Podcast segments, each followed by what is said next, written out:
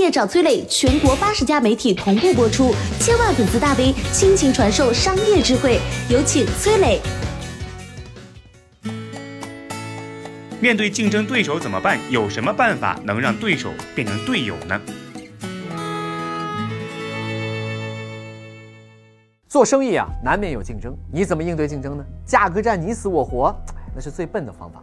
今天我来说一个靠卖快递箱发财的纸箱哥王家行。二零一七年，他卖了六亿个快递纸箱，营收数千万。他面对竞争的创业故事，你会有启发的。每个抱怨的背后都是机会。零八年，王家行呢在义乌读书，几乎所有的同学都在开网店啊，他也开了一家，结果生意很差。有一天啊，他和一个生意很好的同学吃饭求教经验，结果两个人一见面都板着一张苦瓜脸。哎，王家行心里就想哎，我生意不好，我才心情差。你生意那么好，你烦什么呢？怕我跟你竞争吗？同学吃了一口菜啊，把筷子放下说。哎呀我订单多，但是我发货的纸箱不够。网上买纸箱贵的要死，去超市里抢旧箱子，出价比收废品的贵三倍，都抢不到。同学的这一句话呀，就点醒了王家行啊，原来大家发货都缺纸箱啊，现成的需求，现成的客户，哎，我还弄什么网店呢？干嘛去跟同学竞争呢？卖纸箱赚同学的钱得了。就这样，他踏进了纸箱行业。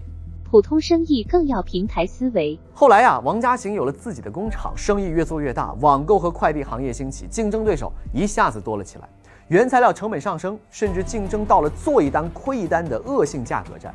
王家行正愁怎么办呢？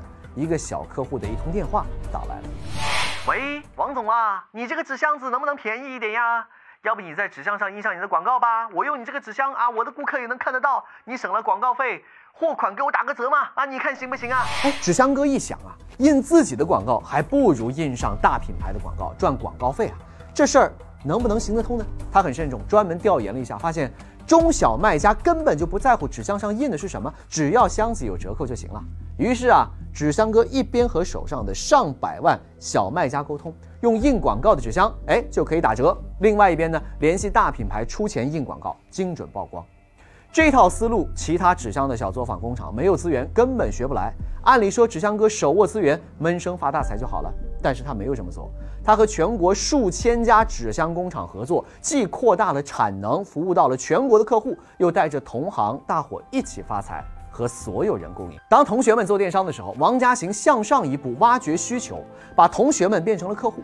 当同行们恶性竞争的时候，王家行转变思路，搭建平台，把纸箱生意升级成了广告生意。面对竞争，有两个方法：要么上刺刀拼个你死我活，要么向上一步，用平台思维挖掘需求，把所有人都变成自己的队友。你怎么选？你好，我是松南，是崔磊的合伙人。包括抖音、快手、百度、阿里、腾讯等等这些互联网公司，都曾经邀请过我们去分享创业方面的课程。我们把主讲的内容整理成了一套音频的课程，里面包含了如何创业、如何做副业、优质项目的剖析等等，相信对你会有所帮助。